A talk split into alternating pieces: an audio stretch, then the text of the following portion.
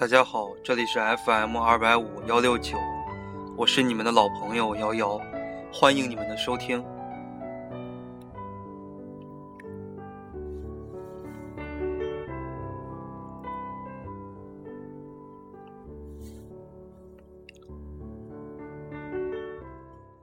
今天呢是二零一五年的三月二十一号，那么今天距离二零一六年全国硕士研究生入学统一考试仅有整整二百八十天的时间了，意思说你还有九个月的复习时间。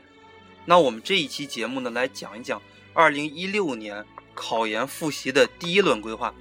我们把考研复习啊，大体来讲分为这么几轮。第一轮啊，第一轮是什么时候呢？就是从三月开始。到你的暑假放假前，你暑假放假了啊，进入一个这种拔高的阶段、强化的阶段。我们讲七月到九月，它属于第二轮复习，就是第二个阶段，这是强化阶段。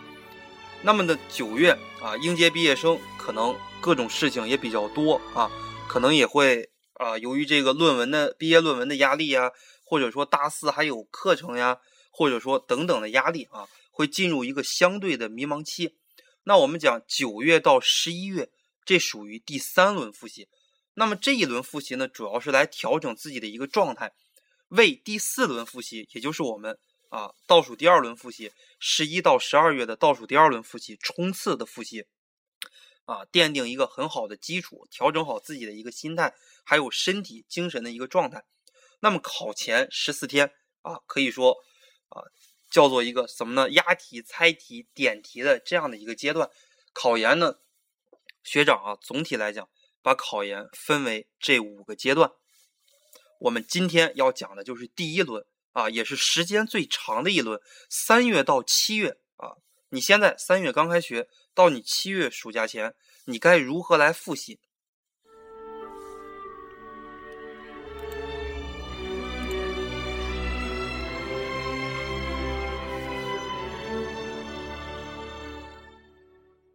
啊，首先，距离二零一六年全国硕士研究生入学考试还有二百八十天。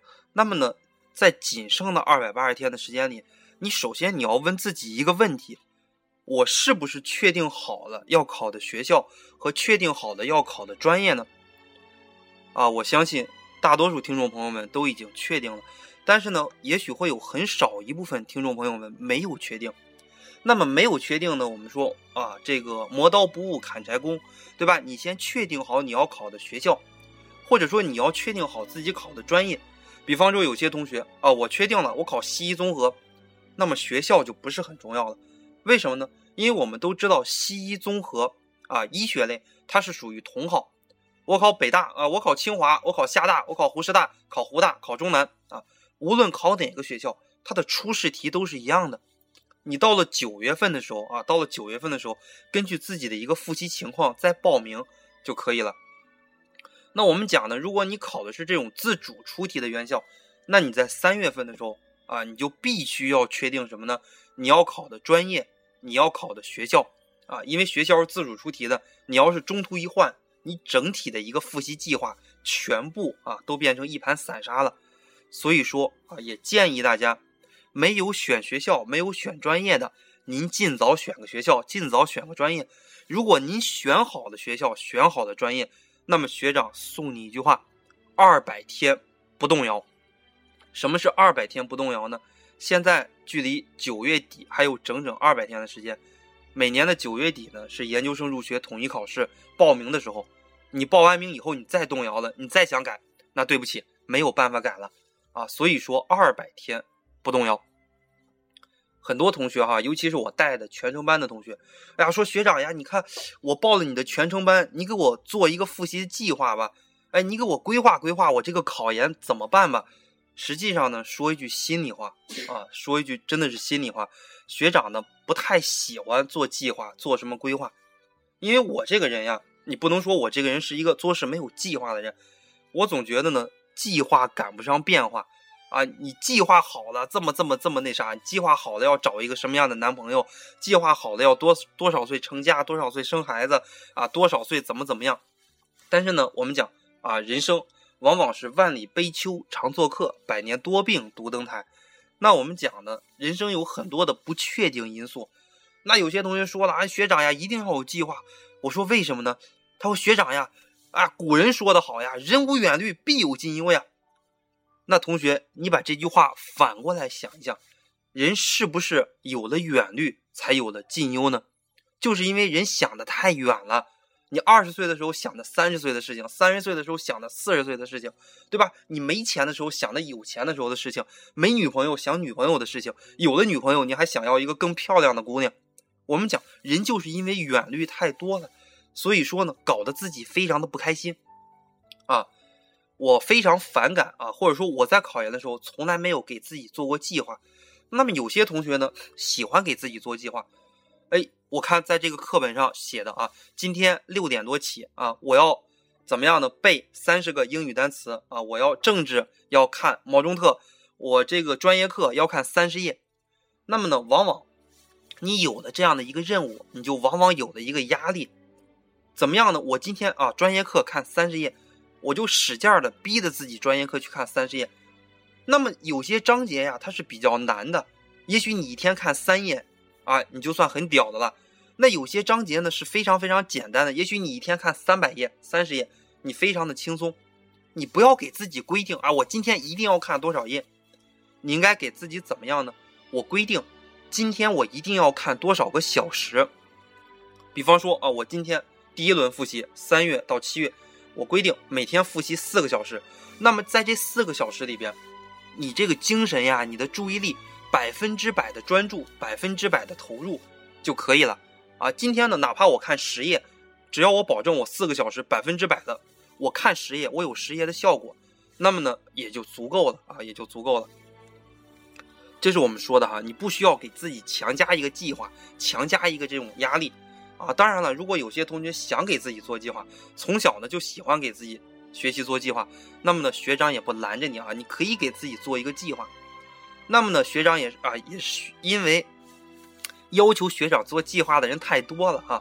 本来我不太想录这一期节目，那么既然有这么多人啊要我录这样的一期节目，我就简单的给大家说一说，二零一六年考研第一轮该有是一个什么样的规划？三月到七月，你的政治、英语、数学专业课，你应该复习到一个什么样的程度啊？就给大家来简单的说一说。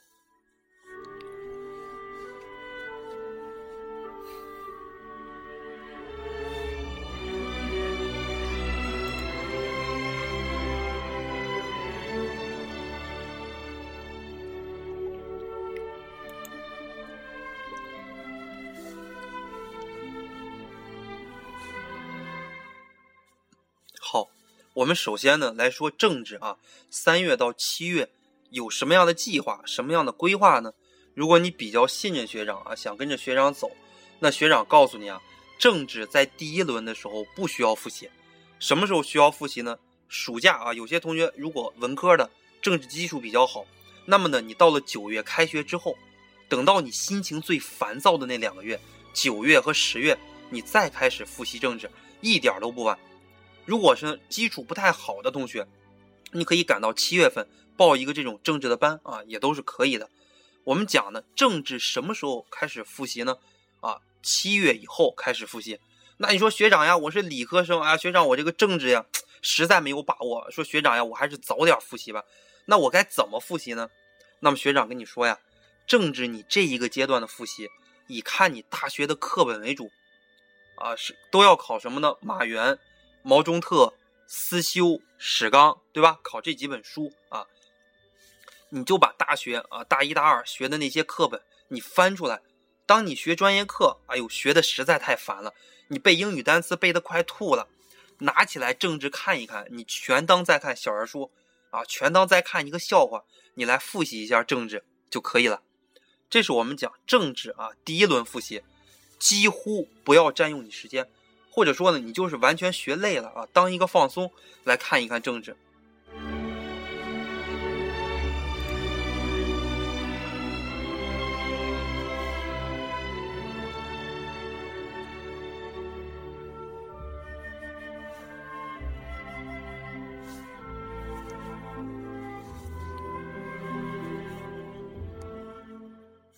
接下来呢我们说一说英语啊英语的复习呢，其实怎么说呢？啊，比较难，也比较简单。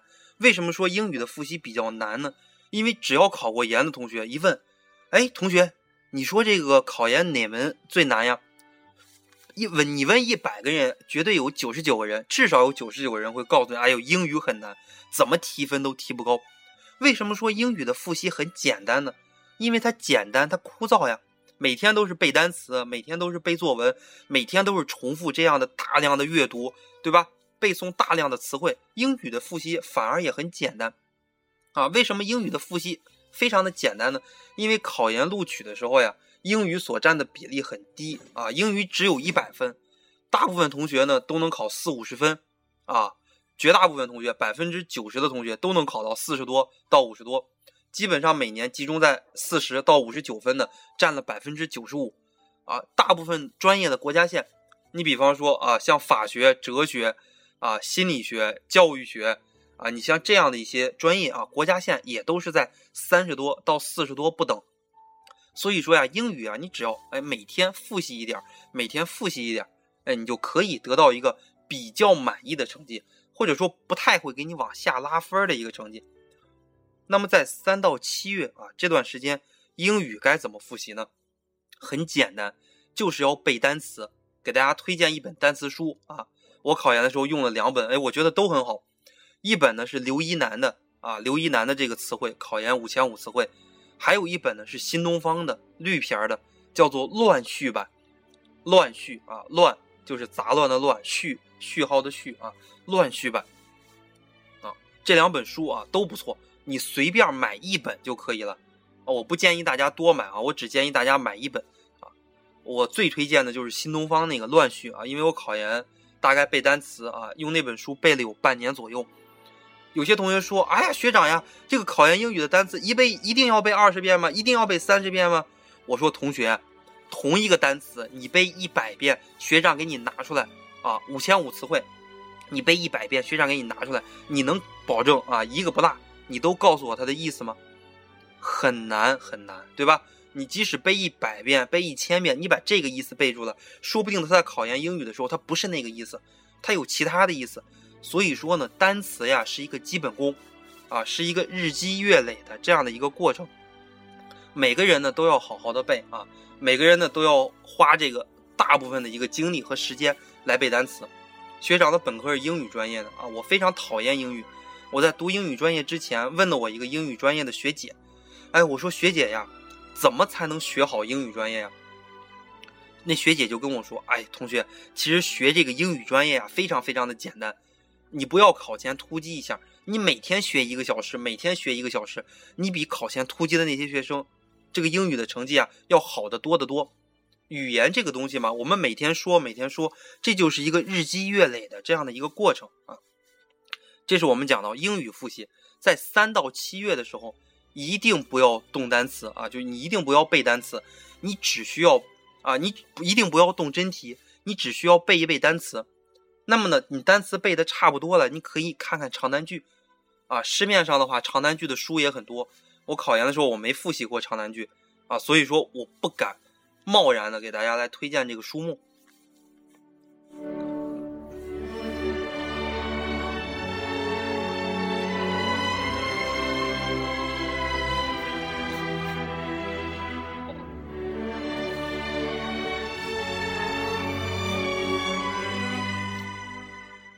好，下边呢，我们来说一说数学的复习啊，数学的复习。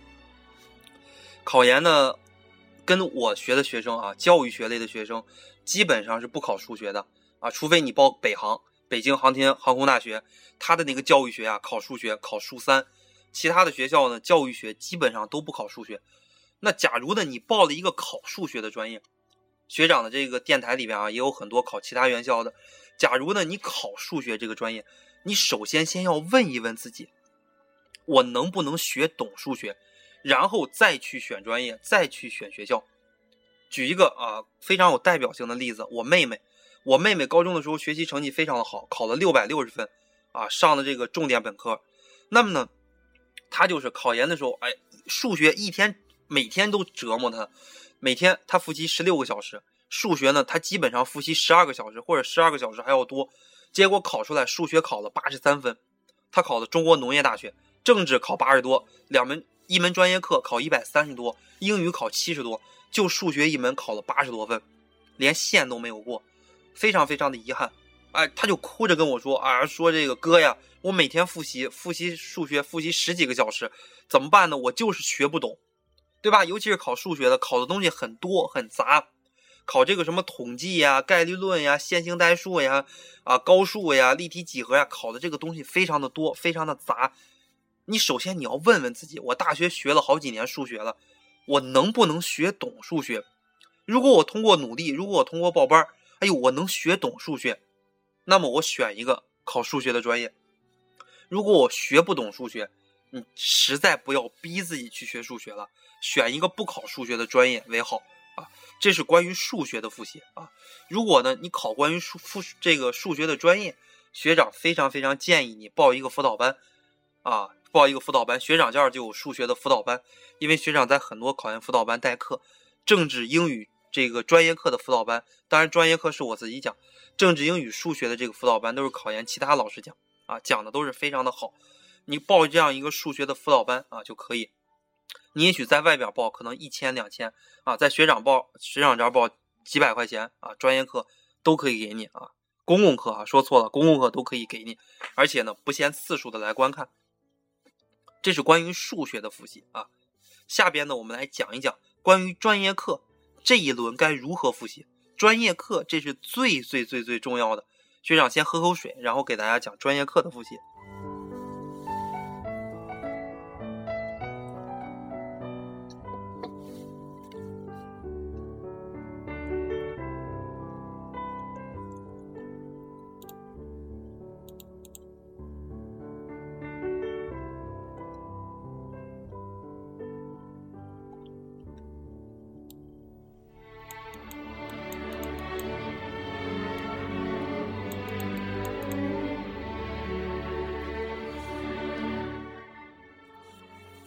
好，我们来讲一讲专业课的复习啊。专业课的复习，这一轮啊，专业课的复习最重要的就是看书、理解书啊，而不是资料。很多同学一加我这个 QQ，哎，我说学长呀，你这儿听说你是湖南师大教育学的研究生呀，你有没有考研复习的这个资料呀？我说有啊，说你来，你卖给我吧，多少钱？我买还不行吗？啊，我说我现在不卖，为什么呢？我的资料要等到五月份到六月份的时候才公开的卖，报学长。教育学全程辅导班的同学，啊，可以免费获得一套这个专业课的资料。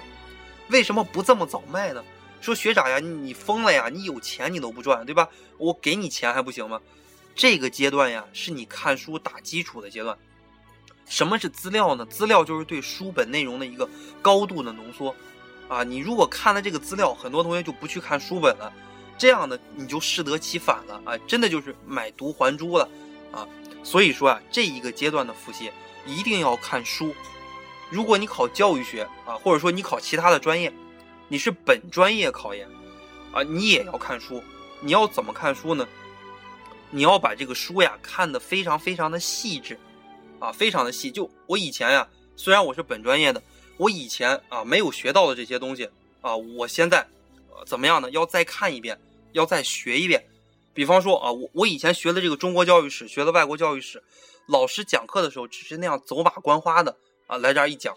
那么我们讲呢，你这一次啊考研复习，它的难度跟你期末考跟你本科老师给你讲的完全不一样啊！你要把这个书呀细细的看一遍，以前不知道的啊，现在要多看一看。那么考教育学的呢，百分之九十五以上，绝对都是跨专业考研。跨专业考研呢，学长。不太建议你先看了先来看书，为什么呢？因为我们教育学来讲呀，啊，无论你考哪个学校，它都考中国教育史、外国教育史、教育学原理、教育心理学这四门学科。那么呢，这四门学科它的这个量非常的大，四本书摞起来加一块有一两千页。你看完一轮，如果你不太仔细的看完一轮，可能得一个月；如果你仔仔细细的看完一轮，可能得两三个月。两三个月之后，你会发现自己看了一轮，跟没看基本上是一样的，啊，基本上是一样的。所以说呢，学长建议啊，跨专业的学生报一个辅导班，啊，学长在七月之前，从一月一号就开始录制好了这个教育学的基础班，啊，建议你们呢来报一个这个基础班。你们先听一班，先听一下这个基础班，然后呢，根据这个基础班再来复习，再来看书，啊，到了七八月还有强化班，可以跟着学长这个辅导班走啊。如果你不考湖南师大，或者说你不考教育学，只要你考教育学就可以听学长这个辅导班。说学长呀，我考法硕呀。你是说学长呀？我考文学呀，我考哲学呀，我考这些东西，我该怎么办呢？我又是跨专业，我这些书本都不会，怎么样呢？你积攒一些人脉，非常非常的关键啊！你要在目标院校，比方说有些同学考北师大啊，你要在北师大认识一些学长学姐，对吧？你别不舍得花钱，你给他寄一些特产呀，给他哎带一点什么这样的一些工艺品呀，你去看一看的，你问问他当时是怎么复习的。对吧？他后期他会帮助你的东西很多，你问问这个学长呀、学姐呀，你有没有资料呀？哎，有资料可以卖给我，或者你们那儿知不知道有针对于这个专业的辅导班？啊，如果有辅导班的话，可以给我推荐一下呀。啊，如果你找不到这样很好的人脉，那么呢，你的专业课，尤其是自主出题的院校啊，你很难考一个比较高的分数。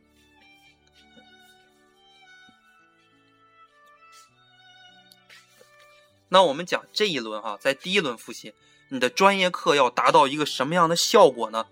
要达到一个什么样的效果？就是你对这个书呀有一个整体的感知，啊，你对教育学呀、中国教育史、外国教育史、教育学原理、教育心理学有一个整体的感知。比方说，学长说出来一个啊，性善论、性恶论，你要知道它大概是一个什么意思，啊，这才行。性善论、性恶论。比方说，学长再问你一个啊，蔡元培。啊，是哪个大学的啊校长？或者说蔡元培是哪个时代的？或者说蔡元培他有哪些主要的思想呀？你也许不能逐一的跟我说出来，但是呢，哎，你你跟我说啊，学长呀，我听过蔡元培啊，他是北京大学校长，他具体干了一些什么我忘了，但是我记得啊，他关于这个高等教育啊，有很多的这种建树啊，他从一九一七年到一九二六年十年当了十年的北京大学的这个校长啊，他把北京大学从一个这种。非常差的一所学校变成了世界一流大学，你能知道这么一点啊？他干了一些什么事情？你能对教育学呀，哎，某一些知识点有一个整体的感知，这就是我们专业课所要达到的一个效果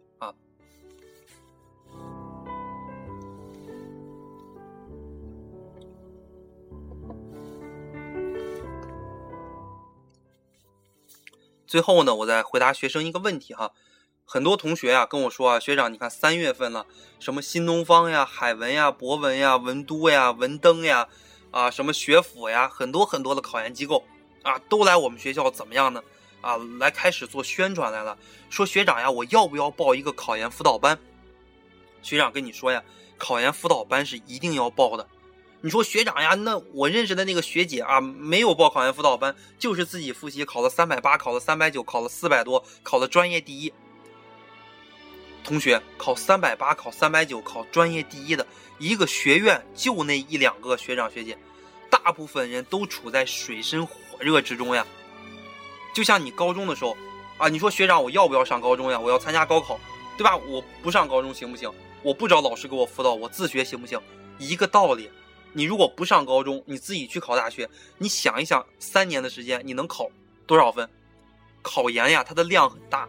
政治很难，量很大；英语很难，它的词汇量很大；专业课很难，它的阅读量也很大，参考书目也非常的多。高考的话还有三年的准备时间，你的考研只有不到一年的准备时间，所以说你一定要报一个考研辅导班啊，省时少累。政治英语呢，可以现在去报一个啊。你如果觉得其他考研辅导班它比较贵，那你可以来学长这儿买一些考研辅导班的课程。啊，这些课程呢，跟那些考研辅导班他们讲的东西都一模一样，啊，也分为这个强化班还有冲刺班，他们基本上是没有基础班的啊，不像学长办考研辅导班有一百多个小时，他们基本上就四五十个小时啊，非常便宜啊，政治、英语、数学啊，可能都给你一门的话也只要一二百块钱啊，非常的便宜，建议大家呢，你如果啊经济比较充裕。那你就去报一个啊，你去报一个就可以了。如果呢经济不太充裕啊，你可以来学长这儿买。那么对于专业课的这个辅导班而言，如果你考教育学的啊，学长这个辅导班就完全适用。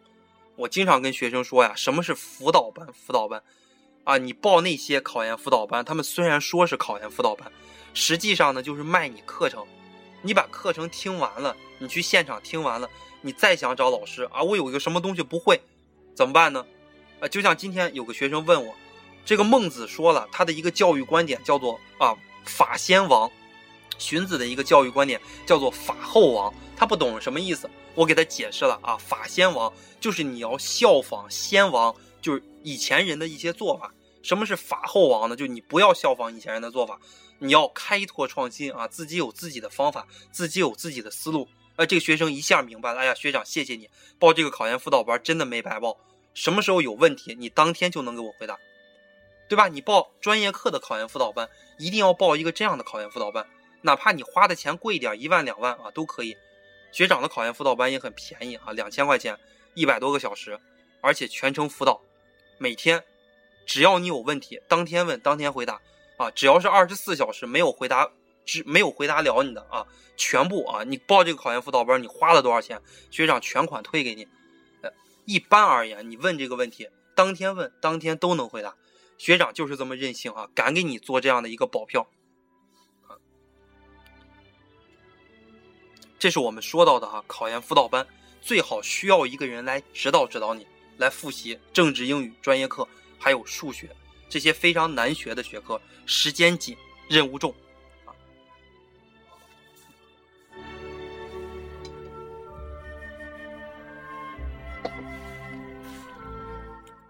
最后啊，最后，我想送给二零一六年考研的学生十二个字，叫做不动摇、不懈怠、不折腾、不放弃啊！这十二个字，希望大家谨记于心。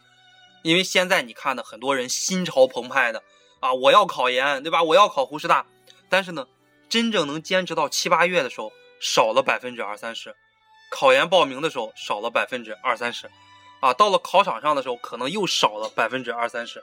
所以说呢，希望大家不动摇、不懈怠、不折腾、不放弃。今天的这期节目就录到这儿，希望大家听后给学长点赞，谢谢大家。